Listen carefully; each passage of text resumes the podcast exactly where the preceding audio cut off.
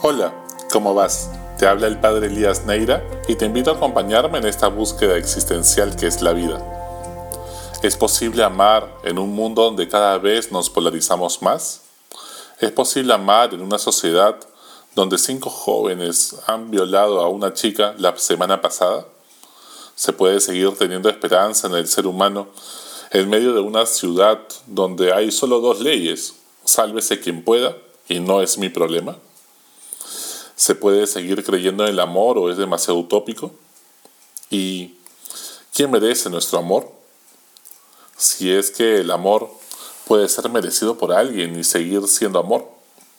¿Vale la pena amar a alguien que no es de nuestra tribu, que no piensa como nosotros, que no es de mi religión? Es más, ¿es posible amar a los enemigos como nos pide Jesús en el Evangelio? ¿A quién habla mal de mí ¿Lo puedo amar realmente? ¿A quienes te hacen la vida imposible, somos capaces de amar justo a esos? Sin duda, 20 siglos después, el amor que propone Jesucristo sigue siendo revolucionario. Es totalmente disruptivo. Jesús no nos propone amar solo a nuestra familia, a nuestros amigos, a los que profesan nuestra religión, a los que son de la blanquirroja. Sin duda, eso también lo hacen los terroristas y narcotraficantes y la gente que creemos que no es tan buena como nosotros. Lo que él propone es un amor universal. Amar a todos, buenos y malos, amigos y enemigos, ricos y pobres, a la mujer violada y sí, también al violador. A quienes hablan mal de ti y a quienes te aprecian. A los líderes que luchan por construir y a los corruptos también. Sí, amar a un corrupto a quien te ha traicionado o sido infiel, a ese hay que amar. Y al bombero, que se pone al servicio de todos en medio de la adversidad. Al asesino de tu hijo o de una persona que has amado entrañablemente. Y al médico que le salva la vida a un ser querido. Amar así no es razonable, no es humano, es amar como Dios. ¿Te atreves? En la época de Jesús, los judíos llegaban golpeados, les había pasado de todo, y ante el dolor y el miedo es natural que uno tienda a cerrarse a los demás, a volverse pues una especie de burbuja, encerrados en sí mismos, solamente con la gente que conocemos. Por eso su dilema era, ¿a quién tenemos que amar? ¿Quién es mi prójimo, mi próximo? Para cumplir la ley es curioso, pues la ley no, nos obliga, pero el amor nunca puede ser por obligación, sino que nace de una experiencia ah, de agradecimiento, de gratitud, de experimentar la gracia de Dios. Y es que hay dos grandes motores en la historia de la humanidad y también en la historia de cada persona, el miedo y el amor. ¿Qué te mueve a ti? Cuando tenemos miedo escuchamos a los populistas que nos señalan a un enemigo externo, común, que conspira contra nosotros nos hace defender nuestros propios intereses, mueve las fibras más básicas de supervivencia del ser humano para unirnos superficialmente, para poder sobrevivir juntos ante el enemigo común que nos amenaza. Pero eso siempre es superficial, siempre se quiere rápido, apenas tenemos otros intereses a la vista. Nos hace encerrarnos en nosotros mismos, con los nuestros, en nuestro reducido mundito conocido.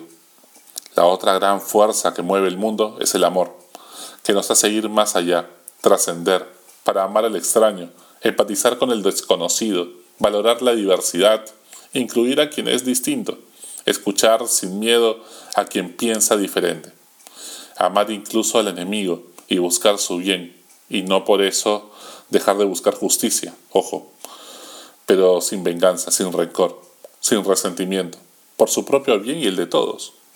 ¿Qué te mueve a ti? Y es que el amor es universal o no es amor. Amamos a todos o no amamos a nadie. Nos hemos olvidado de lo revolucionario que es decir que Dios es amor. Dios se hace frágil por amor. Dios te ama tanto que tu oración, con un poquito de fe, se vuelve su debilidad. Cuando amas como Dios y te entregas al servicio de los demás, a preocuparte por el bien del resto y no solo por tus propios intereses, entonces te realizas plenamente y eres feliz. El corazón humano está hecho para amar. Si no ama ni se experimenta amado, sus defensas bajan, somatiza todo, se enferma de todo, se deprime y cae en un vacío existencial, que lo tienes siempre insatisfecho, así no tengas problemas evidentes, ni condiciones de bienestar negativas o deplorables.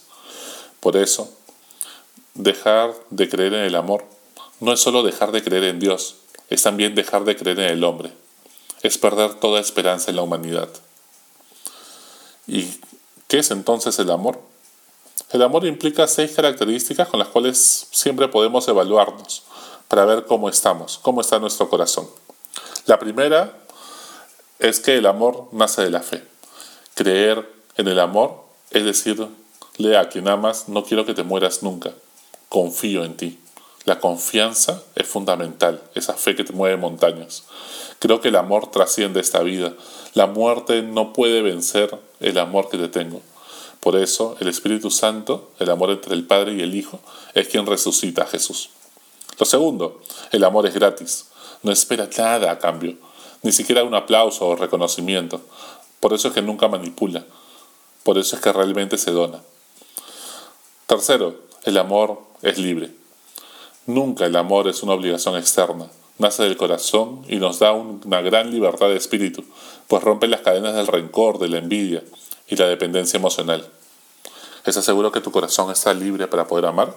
¿O todavía lo encadena algún rencor o resentimiento? ¿A alguien necesitas pedir perdón? Cuarto, el amor implica compromiso. El amor puede cambiar, pero es para siempre. Siempre queremos amar a esa persona, queremos su bien y estamos dispuestos a hacer lo posible porque le vaya bien a esa persona. Así tengamos que dejar que también vaya por el camino libremente, porque nuestro corazón tiene que ser un corazón con las puertas y ventanas abiertas, para que entre quien quiera y salga quien quiera. A nadie le ruegues que se quede de una manera dependiente y tóxica, pero también tampoco a nadie le restrinjas que puede entrar, discriminándolo.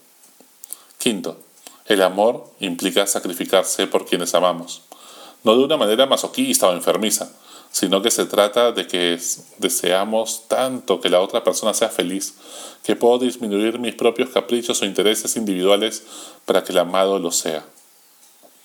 Sexto, el amor eleva la autoestima de la persona, que se experimenta amada, no la rebaja, no le hace perder su dignidad, cuando te sientes amado, te llenas de alegría, de gratitud y despierta en ti una gran generosidad de hacer lo mismo por los demás.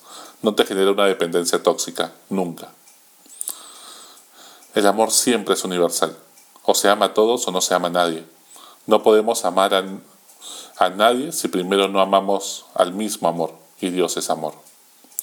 El amor, pues, no se trata pues de victimizarse, queriendo ser el centro de atención y preocupación de los que nos rodean tampoco es generar una dependencia tóxica, dejándonos manipular y yendo contra nuestra propia dignidad.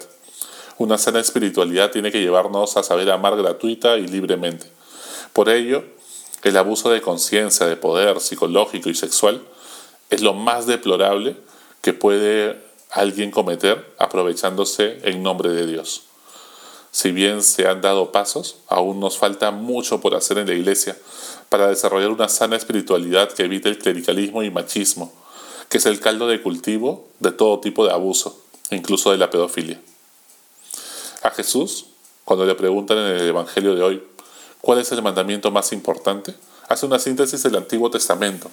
Amar a Dios sobre todas las cosas, el prójimo como a ti mismo. Sin embargo, en la última cena nos da un mandamiento nuevo va más allá y nos pide, ámense como yo los he amado. ¿Te atreves tú a amar como Dios?